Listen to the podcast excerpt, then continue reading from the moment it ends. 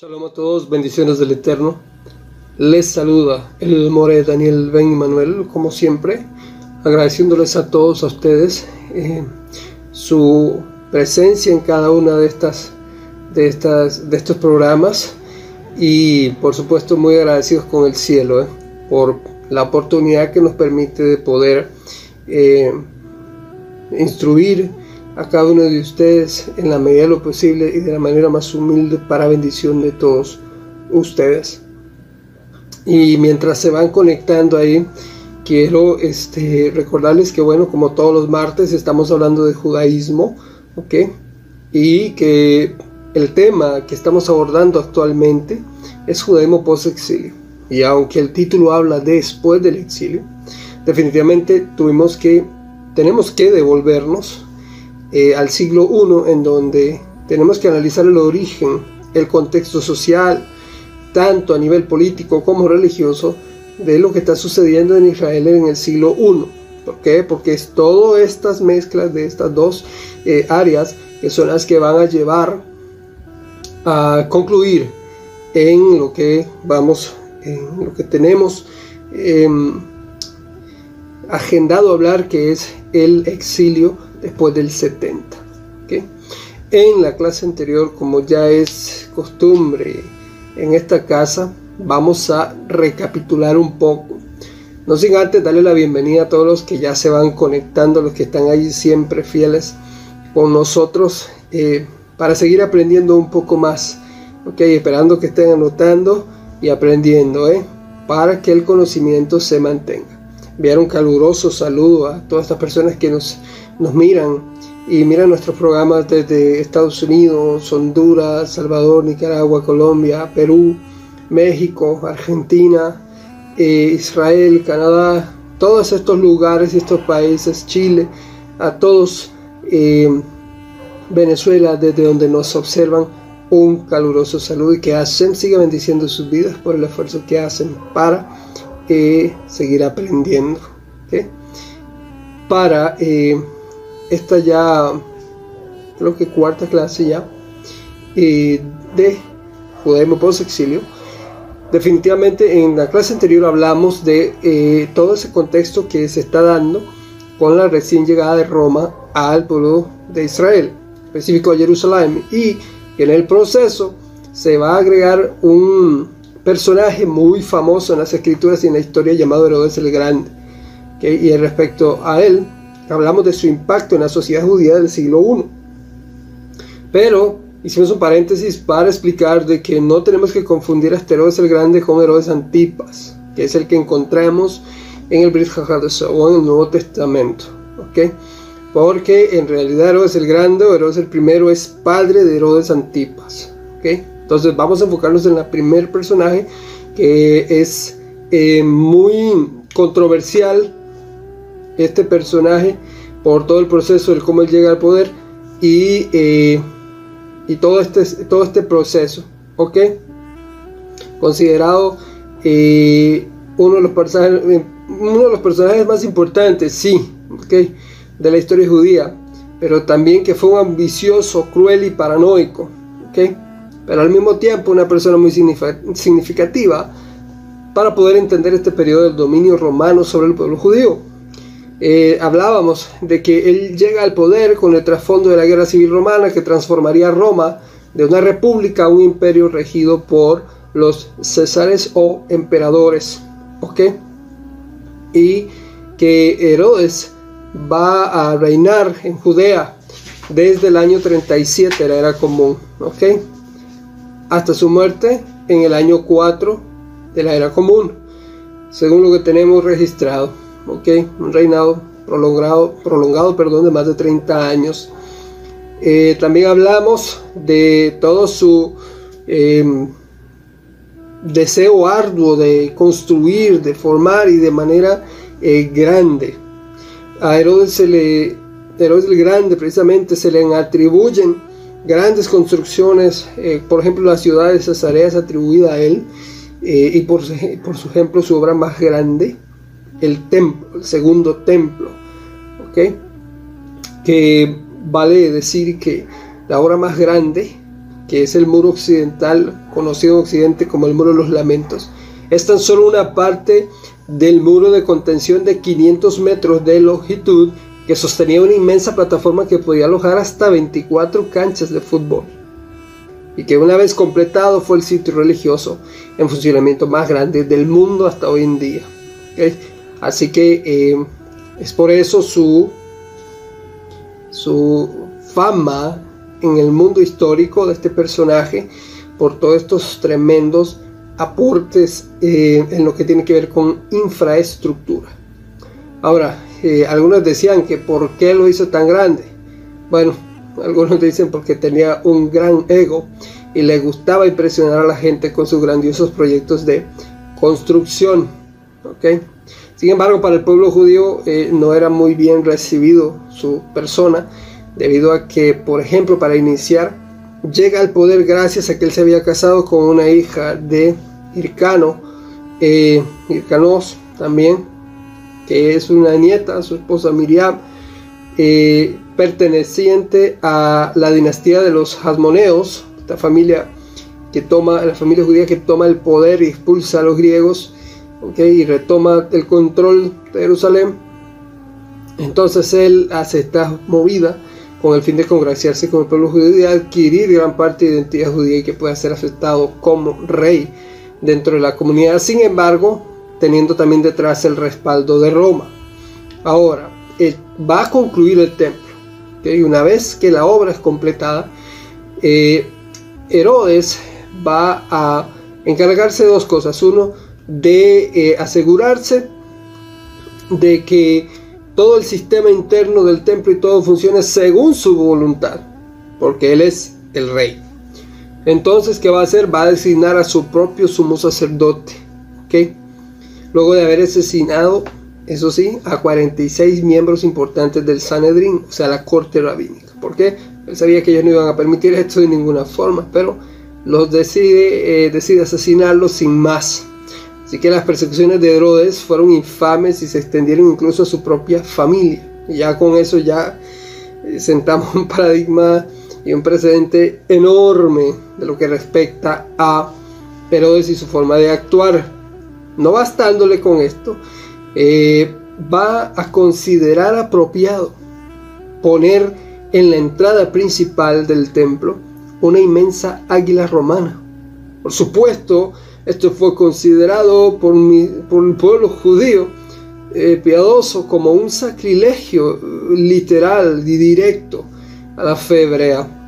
Un grupo de estudiantes de Torah destruye rápidamente este emblema de esta clipa esta, eh, de idolatría y de opresión.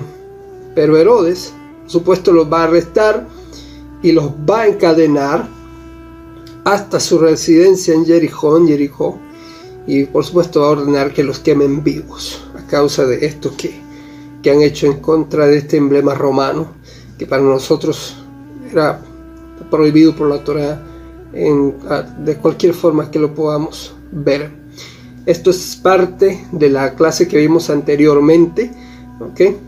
Eh, porque eh, a manera de recapitalización y poder em, continuar. Ahora, les aconsejo a los que aún no han visto las clases anteriores, por favor, ir para allá. Y este, definitivamente tienen que verla para que me puedan seguir el hilo o la línea que llevamos en esta serie de judaísmo post-exilio. Para continuar, hoy vamos a continuar con un contexto que se está dando al mismo tiempo que toda esta eh, efervescencia está teniendo lugar en la sociedad. Porque hay dentro de la sociedad hay una pluralidad de ideologías enorme, enorme. ¿ok? ¿Por qué?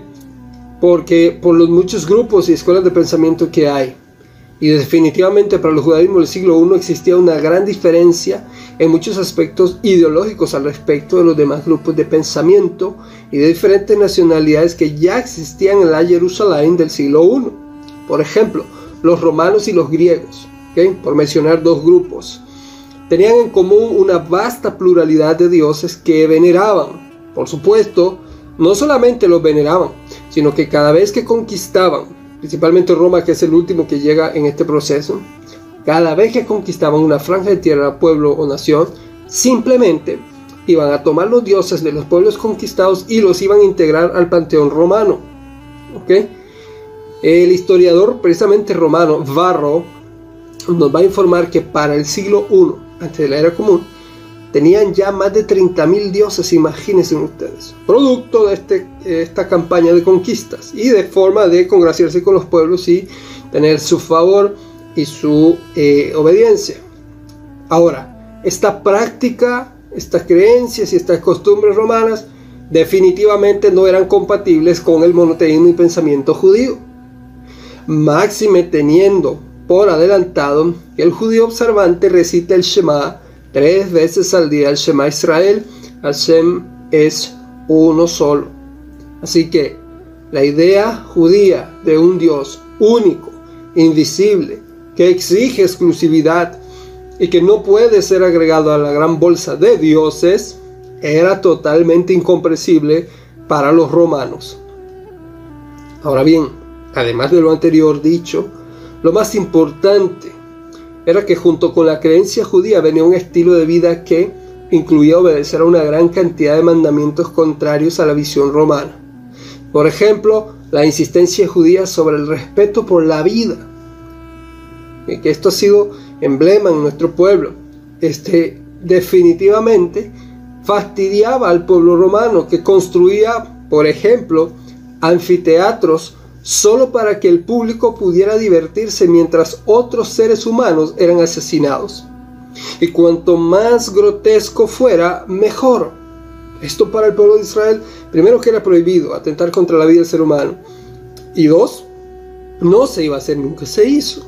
Pero para el pueblo romano era diversión. Y como dije hace poco, entre más grotesco, mejor. Se divertían viendo a leones destrozando a otras personas o los gladiadores eh, luchando hasta la muerte solo para satisfacer el morbo y, estas prácticas eh, fuera de todo lugar de la comunidad romana.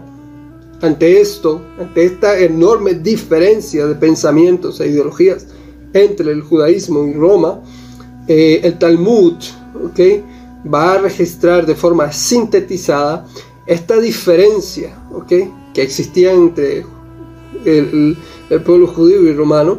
Eh, una declaración muy interesante que explica esto de lo que estamos hablando. Leo para ustedes y cito, Cesarea y Jerusalén.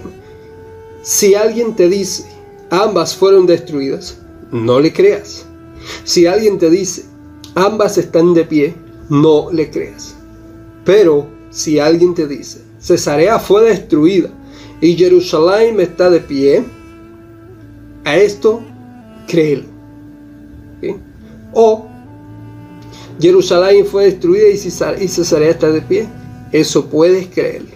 Eso está en el Talmud, Talmud Babilonia, en el Tratado de Megillah 6a.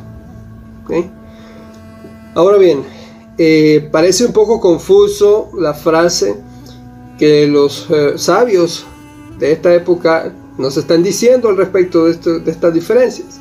Sin embargo, como es costumbre entre nuestros sabios hablar de una forma crítica, definitivamente eh, hay un mensaje ahí que vamos a explicar. Aunque es un hecho histórico que Cesarea y Jerusalén estuvieron de pie al mismo tiempo, dado que es el mismo Herodes quien va a construir la ciudad de Cesarea, y que no destruyó Jerusalén. Entonces, ¿qué es lo que realmente significa la cita? ¿Qué están queriendo decir los sabios de Israel con esta declaración? Bueno, nuestros rabinos expresaron una idea teológica, histórica y política. Voy a repetir esto para que vean todo el contenido que está en esta frase. Ellos lo que están expresando es una idea teológica, histórica y política sobre la realidad de la relación entre Israel y Roma. Por supuesto, hablamos también de los descendientes de Jacob, de Jacob y los de Esaú. Esaú. Lo que ellos, de una forma más sintetizada, lo que ellos quisieron decir es que en términos de la batalla cósmica, uno no puede estar en la cima sin que el otro esté abajo. Cuando los judíos están arriba y los valores judíos son fuertes, los valores romanos se debilitan y viceversa. Esta en la batalla cósmica por el alma de la humanidad. Esto es lo que ellos están tratando de decir, de que es imposible de que las dos arriba estén al mismo tiempo. Jamás. Porque por estas enormes eh, ismas que, hay entre uno y el otro, de muchas y múltiples diferentes prácticas, creencias e ideologías, etc. Así que, habiendo entendido esto, definitivamente esto nos lleva a entender que eh, ante esta diferencia, las reacciones y luchas entre los grupos judíos van a tener lugar y no hay duda alguna al respecto, porque la reacción judía ante la presencia de los romanos fue diversa. Por ejemplo, voy a mencionar algunos grupos, ¿ok? porque son muchos. Eh, los judíos helenizados y asimilados. Ellos recibieron a los romanos con los brazos abiertos y se beneficiaron a través de ellos se enojaron con los judíos que se resistían al dominio de Roma. Los eh, o saduceos, como se conoce en Occidente, eran en su mayoría judíos ricos, que negaban el origen divino de la Torah oral. Ellos dominaron y corrompieron la jerarquía del templo y estaban dispuestos a cooperar con los romanos para mantener su base de poder. Ellos consideraban a las otras facciones del judaísmo como problemáticas. Es parte de esto, de este proceso. Estoy de forma resumida eh, tratando de explicar un poco el pensamiento general de estos grupos. Los Perushim, por supuesto hay que mencionarlo, los fariseos, que en realidad es la corriente principal. No, ellos no querían saber nada con los romanos, pero eran pragmáticos. Querían que el judaísmo sobreviviera y no queriendo renunciar a sus principios religiosos, estaban dispuestos a soportar de la mejor manera posible el dominio romano. O sea, hablamos de una adaptación eh, condicionada. Desaprobaban, por supuesto, a las otras facciones judías, principalmente a las que trataban de congraciarse con los romanos y a las que apoyaban una rebelión abierta. También tenemos a los canaim, que esto al español es como los celosos. Estos eran varios grupos eh, de extremistas nacionalistas. Entre ellos había un grupo denominado los sicari o sicarios, que significa hombres con puñales. Esto es, ellos son llamados así por los puñales que llevaban ocultos para asesinar literalmente a sus oponentes políticos. Estaban indignados con la presencia romana y enojados con los demás judíos, a quienes veían como cooperadores activos o pasivos de los romanos. También, ocultos bajo la máscara del nacionalismo, había un grupo criminal llamado los Virionim. Esto al español es como los hombres salvajes. También ellos estaban alineados con los canaín porque compartían pensamientos e ideologías nacionalistas. Ya por último, para hablar general, tenemos a las sectas separatistas. Estas eran grupos religiosos, por ejemplo, como los esenios, que tenían perspectivas extremistas y se oponían tanto a los Sedokim como a los Perushim. Por ejemplo, la secta del Mar Muerto, famosa precisamente por los rollos del Mar Muerto. Ellos esperaban que el mundo terminaría pronto, por lo que se trasladaron al desierto para escapar de la depravación y de la corrupción de la vida de la ciudad y de esta forma prepararse para el final de los días. Estos son algunos de los grupos de forma generalizada que están siendo parte de estas diferencias. ¿okay? Las fuentes judías enumeran 24 facciones o grupos de pensamiento, escuelas de pensamiento, eh, diferentes para eh, estos días en, la Jerusalén del siglo I. Sus perspectivas eh, conflictivas eran un síntoma de la enfermedad que afligía al pueblo judío en ese entonces. Los rabinos llamarán a esta enfermedad Sinat Hinam.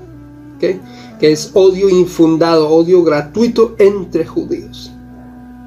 Lamentablemente hoy en día vivimos una situación similar. No hace falta ser un erudito en ciencias políticas ni tener un doctorado en sociología para ver que por lejos el mayor problema en Eres Israel y en el mundo entero es la falta de unidad que lleva a las divisiones, a las luchas internas e incluso al sinat al odio gratuito. Hay facciones de Ashkenazim, Sefaradim, seculares, religiosos. Entre los religiosos están los Hasidim, los hasídicos. los Mitnagdim, que son un grupo fuera de los Jaredis, y los sionistas religiosos. O sea, tenemos muchos grupos, ¿ok? Divididos. Así que una nación judía debilitada y desunida es una presa fácil, tanto para los antisemitas como para los enemigos de Israel. El paradigma de todo lo que pasa hoy en día puede observarse clara y literalmente en la era romana, lastimosamente. Ahora, ¿qué va a pasar con esto? Bueno, ya ha hervido lo suficiente en la sociedad todo este proceso y definitivamente ya se oyen pasos fuertes de Roma en contra de Israel porque están previendo ya una sublevación sin, sin medida. Así que es tan fuerte ya la presión de lo que ya sienten que está viniendo que el mismo Yeshua, quien es un personaje histórico presente en esta época, va a decir unas palabras tremendas, enormes, que van a poner alerta las antenas tanto a sus seguidores como a, la comunidad eh, judía del siglo I, de que todos tienen que ver y todos se reúnen a escucharlo porque las palabras que él va a decir, por lo que está previendo y por su conocimiento, él sabe que nada bueno viene para Jerusalén. ¿Cuáles son esas palabras? ¿Cuál es esta profecía que, que Yeshua, nuestro Santo Maestro, está diciendo? Definitivamente les voy a contar, pero la próxima clase, el próximo martes, como siempre hablando de judaísmo.